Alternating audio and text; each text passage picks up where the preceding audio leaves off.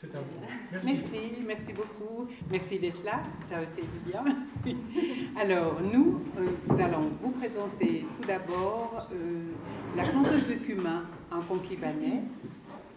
Et puis, on va enchaîner par euh, un texte, une nouvelle de Corinne Vigne, Le coffret. Et ensuite, Les étoiles de Daudet. Et puis, un texte de Henri Lugo, Satana renvoyé chez ses parents. Voilà.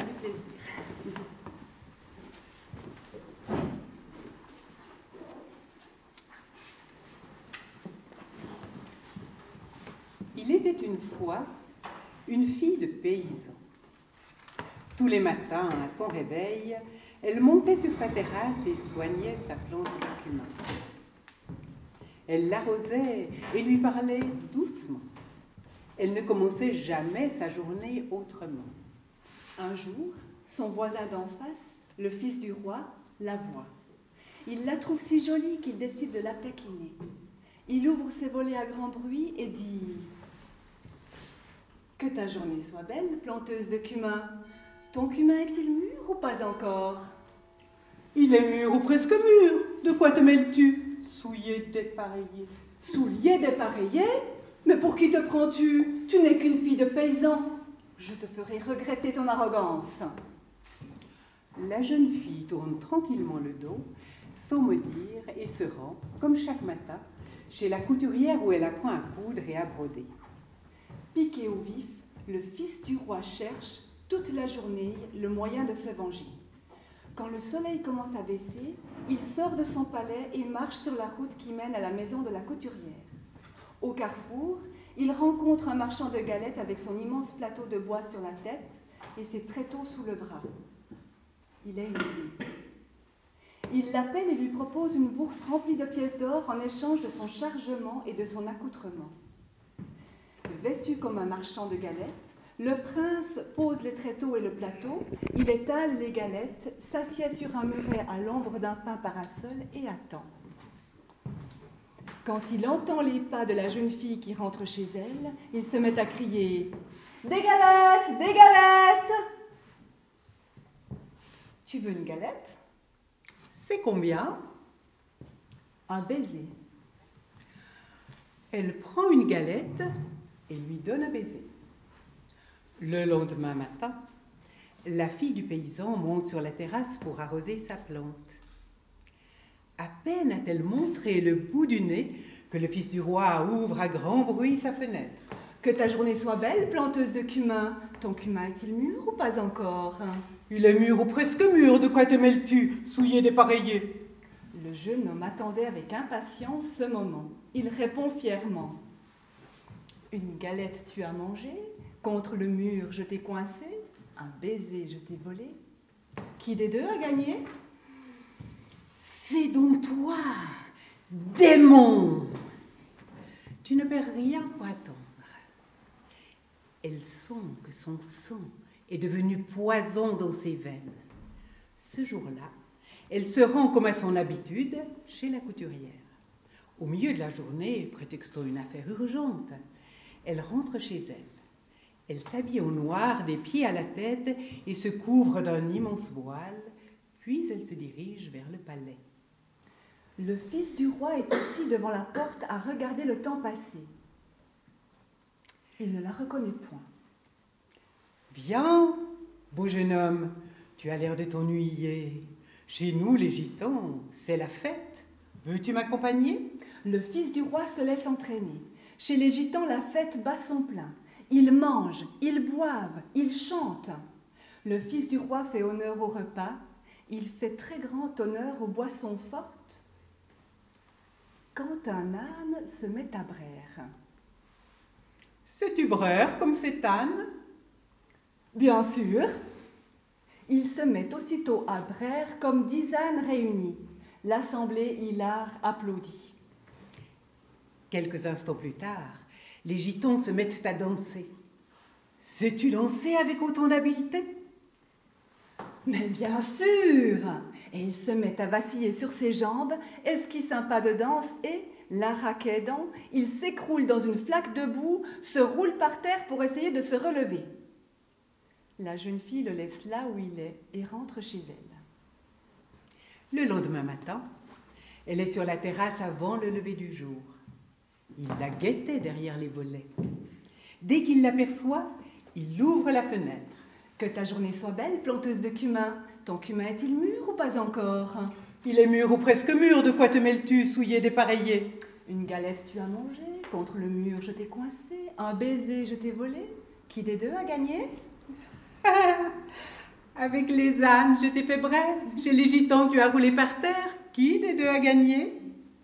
À ces mots, le fils du roi sent son sang battre contre ses tempes.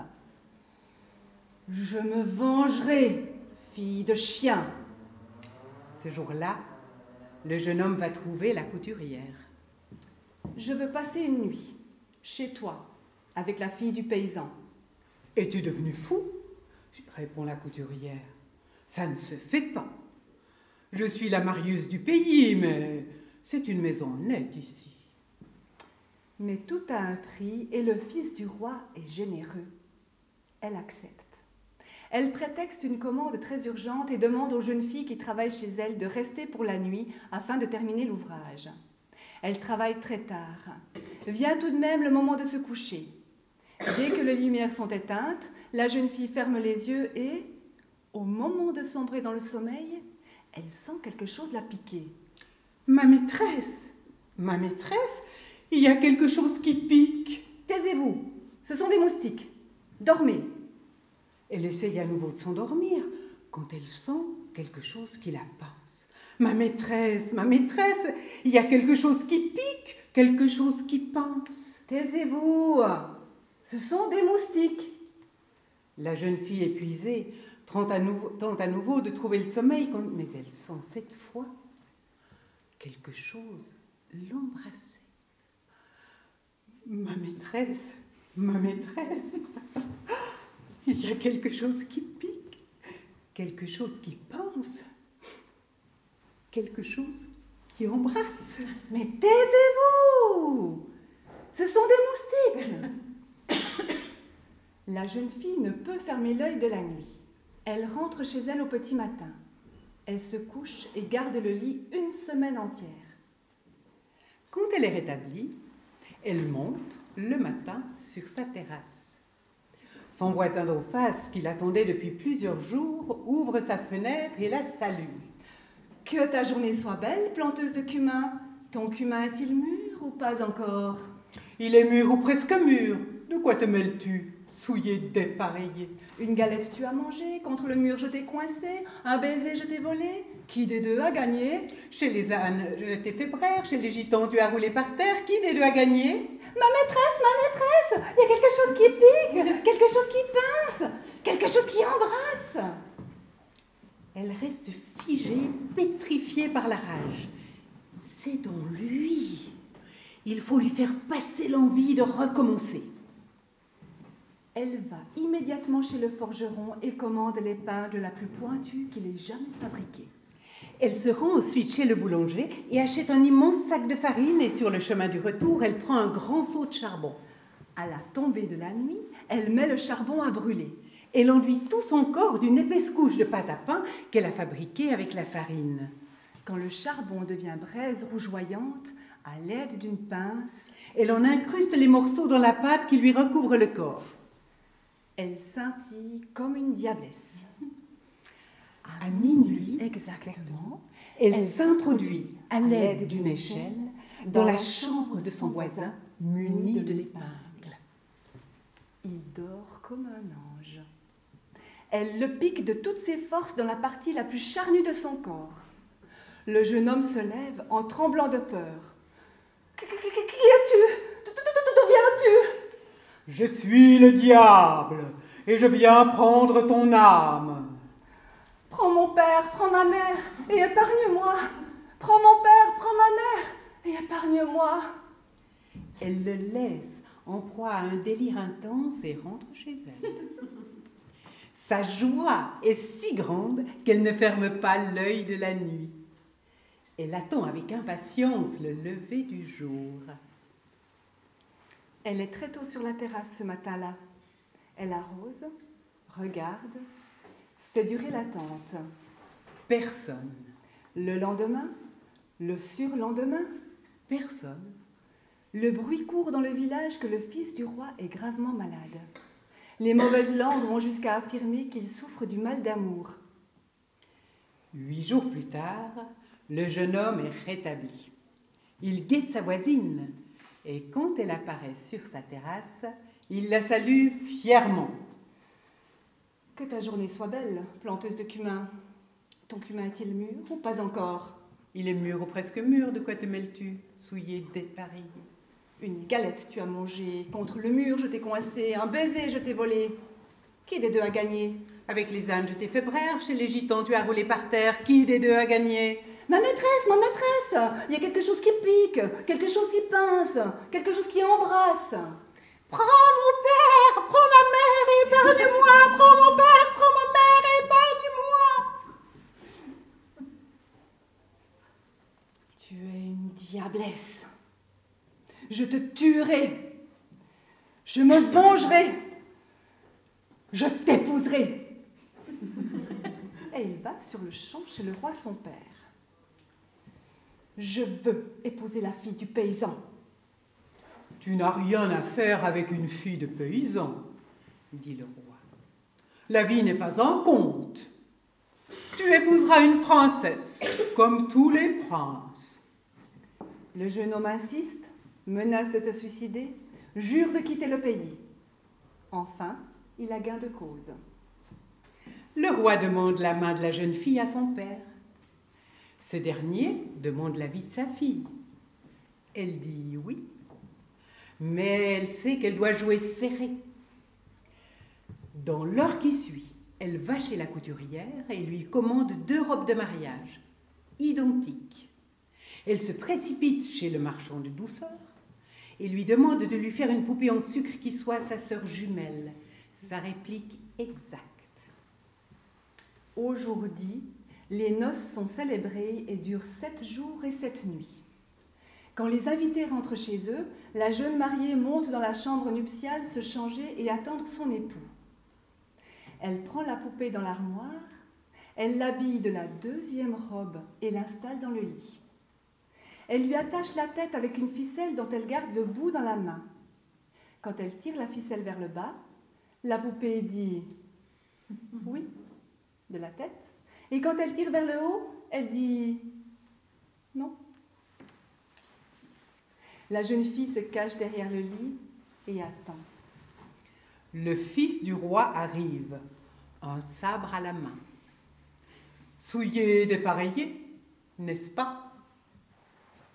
Oui, dit-elle avec la tête. Je peux te tuer, le sais-tu? Elle hoche la tête. Je ne te fais donc pas peur Elle fait non avec la tête. Exaspéré par ton d'arrogance, fou de colère, il lève son sabre et lui assène un coup puissant au cou. La tête se détache immédiatement du corps et roule sur le tapis. Un éclat de sucre en jaillit, qui se pose sur les lèvres du jeune homme. Mmh. Elle était si douce et sa saveur encore plus douce. Pauvre de moi, je l'ai tuée. À ce moment, elle surgit de derrière le lit en applaudissant.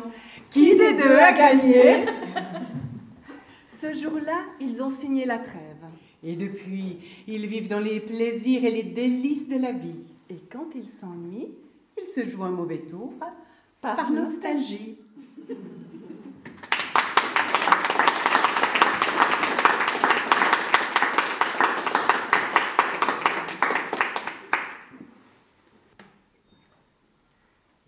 Il acheta un petit coffret de bois peint et le destina à la jeune fille qu'il aimait. Mais elle vivait en un pays lointain, et comme il était très pauvre et très timide, qu'il n'avait osé ni lui parler ni lui écrire, il composa pour elle en secret des quatrains de ce genre. Le vent dans les bouleaux ne ressemble à rien, mais les sources des bois brillent comme vos yeux. Il les mettait tous soigneusement dans le coffret dont il portait toujours la clé sur son cœur. Ils furent bientôt remplis, le coffret et son cœur, de ces billets doux qu'aucune poste ne pouvait transmettre et qui risquaient de n'être jamais lus par la bien-aimée. Mais elle lui annonça un jour, par télégramme, qu'elle allait revenir dans le pays du jeune homme et il se promit, lors de ce retour, de lui faire cadeau du coffret. Elle vint, et lui, devant elle, fut à nouveau si timide qu'il ne put que la regarder et lui dire les mots les plus banals. Bonjour, vous n'avez pas trop froid?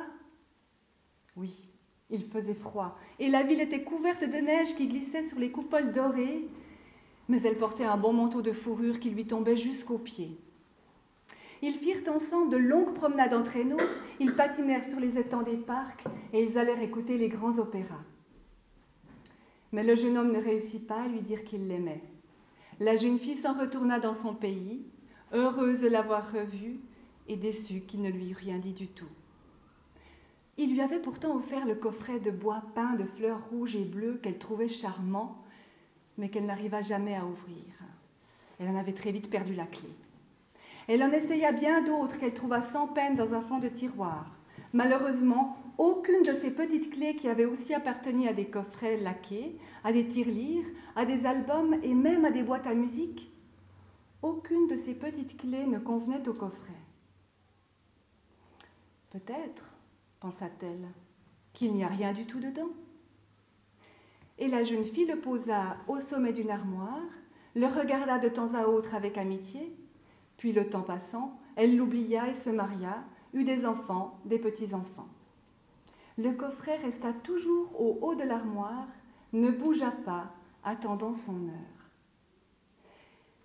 Comme on ne l'époustait pas souvent, il se couvrit de poussière perdit la fraîcheur de ses roses rouges et bleues, mais n'en devint que plus beau. Le fils aîné de la dame était antiquaire. Il se mit à regarder avec de nouveaux yeux, des yeux d'antiquaire, les objets appartenant à sa chère maman. Il lui dit un jour Tu as là-haut sur ton armoire un joli coffret. Puis-je le voir? Mais bien entendu. C'est un souvenir de mon premier amour. Sans doute y tiens-tu beaucoup? Ah, c'est tellement lointain, comme le pays où il vivait, et je t'avoue que jamais il ne m'a fait la moindre déclaration. Mais il est vrai que je l'aimais de tout mon cœur et pendant longtemps j'ai rêvé de lui. Son fils avait déjà pris dans ses mains le coffret, des mains d'antiquaire, et il le retournait dans tous les sens. Il est authentique, il est merveilleux, je te le donne, dit-elle. Mais il est fermé à clé. Où est-elle? Je l'ai perdu et je n'ai jamais pu l'ouvrir. Mais je crois qu'il n'y a rien dedans. Le jeune antiquaire sortit de sa quatrième poche, à l'est de son paletot, une poche d'antiquaire, un petit passe-partout de platine et l'ouvrit sans la moindre peine. Un flot de billets jaunis s'en échappa. Ils étaient tous pliés en quatre comme des lettres, et la mère et son fils purent enfin lire les poèmes écrits dessus.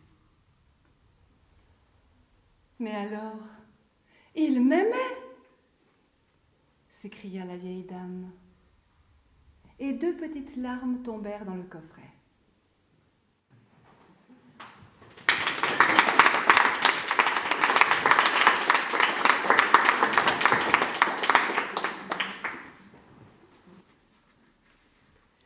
Les étoiles, récit d'un berger provençal. Du temps que je gardais mes bêtes sur le Luéron, je restais des semaines entières sans voir âme qui vive, seul dans le pâturage avec mon chien Labri et mes ouailles. De temps en temps, l'ermite du Mont de Lure passait par là pour chercher des simples où j'apercevais la face noire de quelques charbonniers du Piémont mais c'étaient des gens naïfs, silencieux à force de solitude, ayant perdu le goût de parler et ne sachant rien de ce qui se disait en bas, dans les villages et les villes. Aussi, tous les quinze jours, lorsque j'entendais sur le chemin qui monte les sonnailles du mulet de notre ferme m'apportant les provisions de quinzaine, et que je voyais apparaître peu à peu, au-dessus de la côte, la tête éveillée du petit Miaro, garçon de ferme, ou la vieille coiffe rousse de la tante Norade, j'étais vraiment bien heureux. Je me faisais raconter les nouvelles du pays d'en bas, les baptêmes, les mariages. Mais ce qui m'intéressait surtout, c'était de savoir ce que devenait la fille de mes maîtres, notre demoiselle Stéphanette, la plus jolie qu'il y eut à dix lieues à la ronde, sans avoir l'air d'y prendre trop d'intérêt. Je m'informais si elle allait beaucoup aux fêtes, aux veillées, s'il lui venait toujours de nouveaux galants. Et à ceux qui me demanderont ce que ces choses-là pouvaient me faire, à moi, pauvre berger de la montagne, je répondrai que j'avais vingt ans et que cette Stéphanette était ce que j'avais vu de plus beau dans ma vie. Or, un dimanche que j'attendais les vivres de quinzaine, il se trouva qu'ils n'arrivèrent que très tard. Le matin, je me disais, c'est la faute de la grand-messe. Puis, vers midi, il vint un gros orage, et je pensais que la mule n'avait pas pu se mettre en route à cause du mauvais état des chemins. Enfin, sur les trois heures, le ciel étant lavé, la montagne luisante d'eau et de soleil, j'entendis parmi l'égouttement des feuilles et le débordement des ruisseaux gonflés les sonnailles de la mule. Aussi gai, aussi alerte qu'un grand carillon de cloche un jour de Pâques. Mais ce n'était pas le petit Miaro, ni la vieille Norade qui la conduisait. C'était Devinez qui? Notre demoiselle, mes enfants. Notre demoiselle en personne, assise droite entre les sacs d'osier, toute rose de l'air des montagnes et du rafraîchissement de l'orage. Le petit était malade, tante Norade en vacances chez ses enfants. La belle Stéphanette m'apprit tout ça en descendant de sa mule, et aussi qu'elle arrivait tard parce qu'elle s'était perdue en route mais à la voir si bien endimanchée, avec son ruban à fleurs, sa jupe brillante et ses dentelles, elle avait plutôt l'air de s'être attardée à quelques danses que d'avoir perdu son chemin dans les buissons.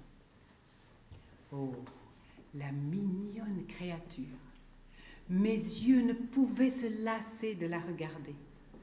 Il est vrai que je ne l'avais jamais vue de si près. Quelquefois l'hiver, quand les troupeaux étaient descendus dans la plaine et que je rentrais le soir à la ferme pour souper, elle traversait la salle vivement, sans guère parler aux serviteurs, toujours parée et un peu fière. Et maintenant, je l'avais là devant moi, rien que pour moi. N'était-ce pas en perdre la tête? Quand elle eut tiré les provisions du panier, Stéphanette se mit à regarder curieusement autour d'elle relevant un peu sa belle jupe du dimanche qui aurait pu s'abîmer, elle entra dans le parc, voulut voir le coin où je couchais. La crèche de paille avec la peau de mouton, ma grande cape accrochée au mur, ma crosse, mon fusil à pierre. Tout cela l'amusait. Alors, c'est ici que tu vis, mon pauvre berger? Comme tu dois t'ennuyer d'être toujours seul. Qu'est-ce que tu fais? À quoi penses-tu? J'avais envie de répondre à vous, maîtresse, et je n'aurais pas menti. Mais mon trouble était si grand que je ne pouvais pas seulement trouver une parole. Je crois bien qu'elle s'en apercevait et que la méchante prenait plaisir à redoubler mon embarras avec ses malices. Et ta bonne amie, berger, est-ce qu'elle monte te voir quelquefois? Hmm. Ce doit être bien sûr la chèvre d'or, ou cette fée Estérelle qui ne court qu'à la pointe des montagnes. Et elle-même, en me parlant, avait bien l'air de la fée Estérelle, avec le joli rire de sa tête renversée et sa hâte de s'en aller qui faisait de sa visite une apparition. Adieu, berger. Salut, maîtresse. Et la voilà partie, emportant ses corbeilles vides. Lorsqu'elle disparut dans le sentier en pente, il me semblait que les cailloux, roulant sous les sabots de la mule, me tombaient un à un sur le cœur. Je les entendis longtemps, longtemps. Et jusqu'à la fin du jour, je restais comme ensommeillée, n'osant bouger, de peur de faire en aller mon rêve. Vers le soir, comme le fond des vallées commençait à devenir bleu et que les bêtes se serraient en belles en l'une contre l'autre pour rentrer au parc, j'entendis qu'on m'appelait dans la descente, et je vis paraître notre demoiselle, non plus rieuse ainsi que tout à l'heure, mais tremblante de froid, de peur, de mouillure. Il paraît qu'en bas de la côte, elle avait trouvé la sorgue grossie par la pluie d'orage, et qu'en voulait passer à toute force, elle avait risqué de se noyer. Le terrible, c'est qu'à cette heure de nuit, il ne fallait plus songer à retourner à la ferme, car le chemin par la traverse, notre demoiselle n'aurait jamais su s'y retrouver toute seule, et moi, je ne pouvais pas quitter le troupeau. Cette idée de passer la nuit sur la montagne la tourmentait beaucoup, surtout à cause de l'inquiétude des siens. Moi, je la rassurais de mon mieux. En juillet, les nuits sont courtes, maîtresse. Ce n'est qu'un mauvais moment. Et j'allumai vite un grand feu pour sécher ses pieds et sa robe toute trempée de l'eau de la sorgue. Ensuite, j'apportai devant elle du lait, des fromageons. Mais la pauvre petite ne songeait ni à se chauffer, ni à manger. Et de voir les grosses larmes qui montaient dans ses yeux, j'avais envie de pleurer, moi aussi. Cependant, la nuit était venue tout à fait. Il ne restait plus sur la crête des montagnes qu'une poussière de soleil, une vapeur de lumière du côté du couchant. Je voulus que notre demoiselle entrât se reposer dans le parc. Ayant étendu sur la paille fraîche une belle peau toute neuve, je lui souhaitai la bonne nuit et j'allais m'asseoir dehors devant la porte. Dieu m'est témoin que, malgré le feu d'amour qui me brûlait le sang, aucune mauvaise pensée ne me vint. Rien qu'une grande fierté de songer que dans un coin du parc, tout près du troupeau curieux qui la regardait dormir, la fille de mes maîtres, comme une brebis plus précieuse et plus blanche que toutes les autres, reposait, confiée à ma garde. Jamais le ciel ne m'avait paru si profond, les étoiles si brillantes. Tout à coup, la claire-voie du parc s'ouvrit et la belle Stéphanette entra. Elle ne pouvait pas dormir. Les bêtes faisaient crier la paille en remuant ou bêlaient dans leurs rêves. Elle aimait mieux venir près du feu. Voyant cela, je lui jetai ma peau de bique sur les épaules, j'activai la flamme et nous restâmes assis l'un près de l'autre sans parler. Si vous avez jamais passé la nuit à la belle étoile, vous savez qu'à l'heure où nous dormons, un monde mystérieux s'éveille dans la solitude et le silence. Alors, les sources chantent bien plus clair, les étangs allument de petites flammes. Tous les esprits de la montagne vont et viennent librement. Il y a dans l'air des frôlements, des bruits imperceptibles, comme si l'on entendait les branches grandir, l'herbe pousser. Le jour c'est la vie des êtres, mais la nuit, c'est la vie des choses. Quand on n'en a pas l'habitude, ça fait peur. Aussi, notre demoiselle était toute frissonnante et se serrait contre moi au moindre bruit. Une fois, un cri long, mélancolique, parti de l'étang qui luisait plus bas, monta vers nous en ondulant. Au même instant, une belle étoile filante glissa par-dessus nos têtes dans la même direction, comme si cette plainte que nous venions d'entendre portait une lumière avec elle. Qu'est-ce que c'est? Me demanda Stéphanette à voix basse. Une âme qui entre en paradis, maîtresse. Et je fis le signe de la croix. elle se signa aussi et resta un moment la tête en l'air, très recueillie. Puis elle me dit c'est donc vrai, berger, que vous êtes sorcier, vous autres? Nullement, notre demoiselle. Mais ici, nous vivons plus près des étoiles, et nous savons ce qui s'y passe mieux que les gens de la plaine. Elle regardait toujours en haut, la tête appuyée dans la main, entouré de la peau de mouton comme un petit pâtre céleste. Qu'il y en a, que c'est beau. Jamais je n'en avais tant vu. Est-ce que tu sais leur nom, berger? Mais oui, maîtresse. Tenez, juste au-dessus de nous, voici le chemin de Saint-Jacques, la voie lactée. Il va de France droit sur l'Espagne. C'est Saint Jacques de Galice qui l'a tracé pour montrer sa route au brave Charlemagne lorsqu'il faisait la guerre aux Sarrasins. Plus loin, vous voyez le char des âmes, la grande ours, avec ses quatre essieux resplendissants. Et voyez-vous tout autour cette pluie d'étoiles qui tombe? Ce sont les âmes dont le bon Dieu ne veut pas chez lui. Un peu plus bas, voici le râteau et les trois rois, Orion. C'est ce qui nous sert d'horloge à nous autres. Rien qu'en les regardant, je sais maintenant qu'il est minuit passé. Mais la plus belle de toutes les étoiles, maîtresse, c'est la nôtre. C'est l'étoile du berger qui nous éclaire à l'aube lorsque nous sortons le troupeau et aussi le soir quand nous le rentrons. Nous la nommons encore Maguelone, la belle Maguelone qui court après Pierre de Provence, Saturne, et se marie avec lui tous les sept ans. Comment, berger? Il y a donc des mariages d'étoiles? Mais oui, maîtresse. Et comme j'essayais de lui expliquer ce que c'était que ces mariages, j'ai senti quelque chose de frais et de fin peser légèrement sur mon épaule. C'était sa tête alourdie de sommeil qui s'appuyait contre moi avec un joli froissement de ruban, de dentelle et de cheveux ondés. Elle resta ainsi sans bouger jusqu'au moment où les, les, astres du ciel pâlirent, effacés par le jour qui montait.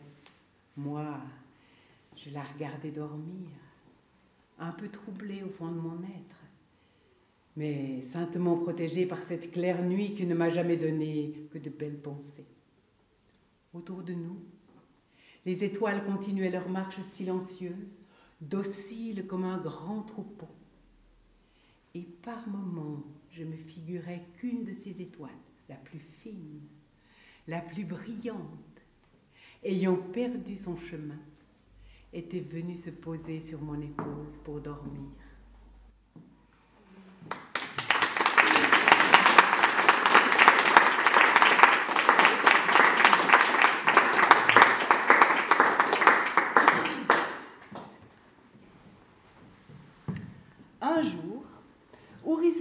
dit à son épouse Satana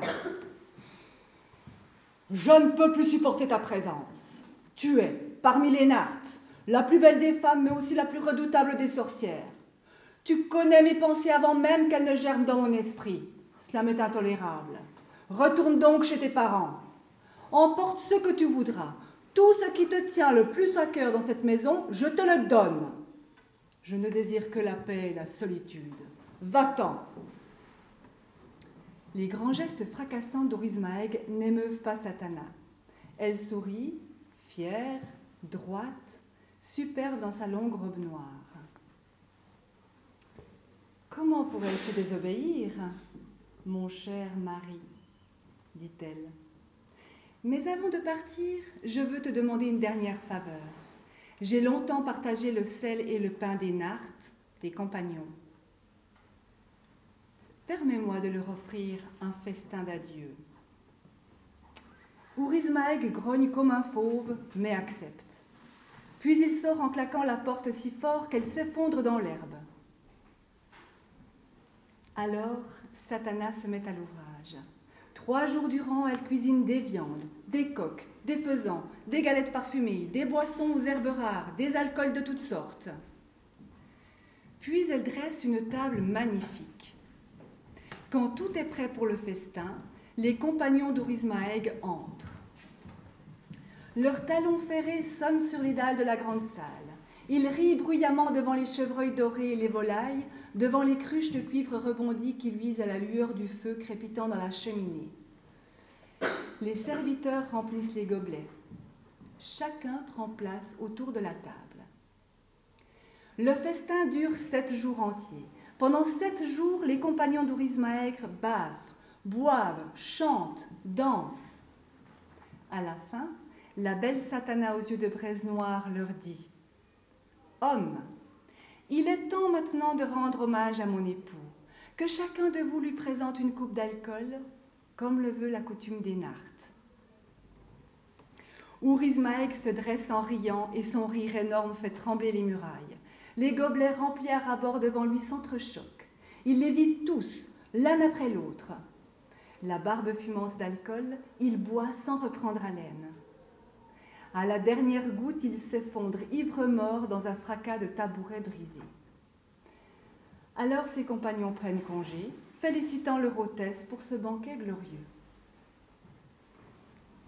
Voici l'aube du huitième jour. Satana, resté seul, sort dans le petit matin, court à l'écurie, attelle une paire de bœufs à son chariot. Au fond de ce chariot, elle prépare une litière d'herbes sèches. Sur cette litière, elle étend un matelas de duvet et sur le matelas, un tapis précieux. Puis elle va chercher Orismaeg endormi, le traîne par le col de sa chemise jusqu'au seuil de l'écurie, le couche sur le, dans le chariot, le couche dans le chariot, sur le lit moelleux qu'elle vient de faire, et grimpe à côté de lui. L'attelage s'éloigne en grinçant vers la plaine.